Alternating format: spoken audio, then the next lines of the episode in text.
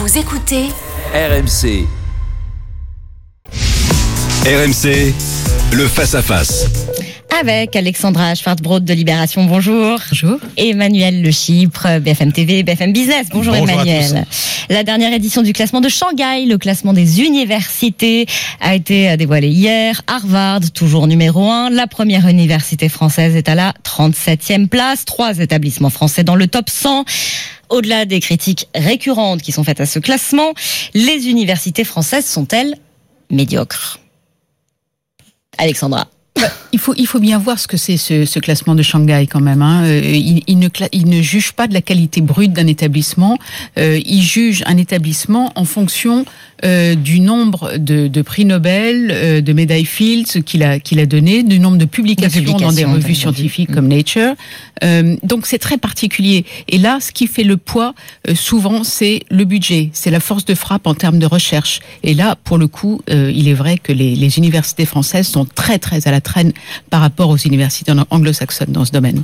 Emmanuel. Oui, je suis pas tout à fait d'accord. C'est toujours facile euh, de, de dire c'est la photo thermomètre. Euh, Effectivement, ce classement, il est pas parfait. Il a des défauts. Par exemple, il sous-évalue les sciences humaines. hein. On, on est Mhm. beaucoup sur euh, les sciences, euh, les sciences dures. Mais il y a d'autres classements qui existent et qui disent à peu près la même chose quand même. hein. Vous avez euh, le classement qui s'appelle le QS euh, World University Ranking. Vous avez celui qui est fait par le Times et ils disent tous la même chose. C'est-à-dire que dans les 50 premiers, je crois que dans le même dans le dernier classement QS, vous n'avez même plus d'université française parmi les 50 premières. Alors oui, il y a les critères, mais il y a aussi, euh, si vous prenez la réputation, par exemple, les universités euh, françaises dégringolent, à la fois si vous regardez la réputation auprès des employeurs euh, et auprès aussi de la communauté scientifique. Donc nos universités, elles sont effectivement médiocres, voire plus que médiocres dans la compétition euh, Mais internationale là, là on en, notamment par rapport aux anglo-saxonnes euh, et en Europe euh, effectivement euh, on est il y a, il y a alors au-delà de la France d'ailleurs il y a un vrai problème euh, européen mais on a des universités qui sont médiocres Mais là, on revient toujours au nerf de la guerre, c'est les, c'est les finances. Euh,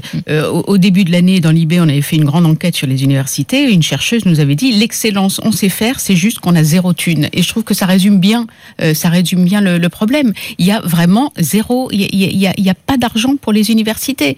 Donc ils doivent se débrouiller avec des vacataires, euh, et, et c'est un vrai vrai problème parce que ça finit par poser à un moment un problème de qualité. Puis surtout, euh, les étudiants fuient. C'est ça le problème. Ils fuient dans, de- ils fuient à l'étranger euh, parce qu'en effet, il y a très peu de moyens. Et, et- et On pourra coup- vous répondre qu'il y a aussi beaucoup d'étrangers qui viennent étudier en France, hein, cela dit. Ça existe ouais c'est aussi. alors c'est c'est pas évident le, le- quand on regarde les chiffres sur le, justement les, les dépenses euh, par étudiant c'est pas si évident que ça que les Français sont pas bons on est par exemple euh, au-dessus de la moyenne de l'OCDE alors on est derrière les grands pays En anglo-saxons termes de moyens, vous voulez en dire termes de moyens, etc. Le problème, il n'est pas que là. Le problème, il est que les élèves qui arrivent à l'université sont mauvais. D'abord parce qu'ils ont été formés par un des pires systèmes scolaires français. Regardez notre Ah, classement. dur, non, mais le, cla- le fameux classement de l'OCDE, le classement PISA, qui mesure la Oui, qualité oui. des élèves avant l'université. On est dans les, dans- on est dans les derniers pays euh, européens. Ces élèves, en plus, ne sont pas sélectionnés parce que à l'université, euh, Oh, il y a une sélection de facto. Il y a une sélection de Mais- facto quand même, parce mais- que les premières fait- années, les premières années, après les premières années, il y a beaucoup, beaucoup de d'élèves qui qui, qui s'en vont, et donc à partir de la deuxième année, ça commence à devenir Oui, beaucoup mais il y a aussi sérieux. les choix pédagogiques qui sont faits. C'est-à-dire que, alors ça, c'est peut-être un des changements apportés par la réforme Blanquer. Un des grands handicaps des élèves français, c'est qu'on est, on est les seuls à leur faire faire autant de matières, notamment au lycée, euh, par rapport à beaucoup d'autres pays. Il y a beaucoup d'autres pays où l'enseignement est resserré sur un nombre beaucoup plus faible de matières, et donc les élèves sont meilleurs. Donc ça, ça joue aussi euh, euh, énormément. Bon, ils sont mal encadrés, euh, c'est sûr. Et puis, euh, effectivement, il y a quand même ce problème d'argent qui fait que globalement, non pas forcément par élève, mais globalement, euh, les universités françaises dépensent peu. On est un, on est un pays qui a la particularité aussi de faire financer beaucoup ses études par l'État et peu par les gens. La réalité, c'est que quand les études ne vous coûtent pas grand-chose, eh ben vous n'avez rien. Ça, c'est une règle de l'économie. Vous dépensez pas, vous avez rien. Alors il y a, y y a un mouvement de, de- de- qui est en train de, de s'initier quand même qui est intéressant. On voit bien que euh, ce classement de Shanghai récompense surtout les mastodontes, les grosses Oui, universités. vrai. Voilà, c'est ce que- et il y Et a là, un il y a des mouvement. regroupements Voilà, en il y a des cours. regroupements en cours. Et ce qui est très intéressant, oui. c'est que Paris Sud, qui est qui a, qui a pris, qui est monté Oui. dans le classement, Paris Sud s'est regroupé, est devenu avec avec Paris Saclay. Mm. Et, et, et ça, ça montre que en fait la clé, euh, en tout cas si on veut euh, si on veut être bien classé dans ce, ce genre de classement, c'est en effet les regroupements. C'est encouragé, effectivement, Absolument. pour cette non, raison. la réalité, c'est que la France, elle est capable de former un petit nombre d'élèves extrêmement brillants et sans doute parmi les meilleurs du monde. Nos grandes écoles d'ingénieurs, etc., forment parmi les meilleurs du monde. Mais on n'est pas capable de bien former une masse, une quantité importante d'élèves. Et c'est ça qui pêche aujourd'hui euh, quand vous voyez la qualité de, même de la formation des salariés français. Ça se retrouve tout au long de la vie euh, au travail. On a un problème de sous-qualification en France qui euh, qui est assez assez handicapant.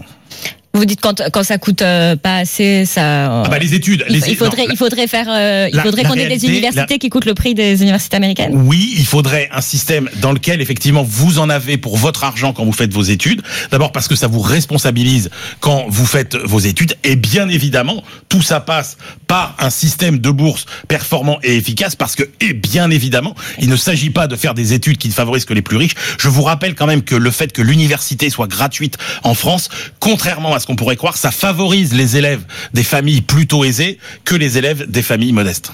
Merci, merci Alexandra Schwarzbrod. À bientôt. À bientôt. Emmanuel de Chypre, on vous retrouve à midi sur RMC Avec pour plaisir. Radio Brunet.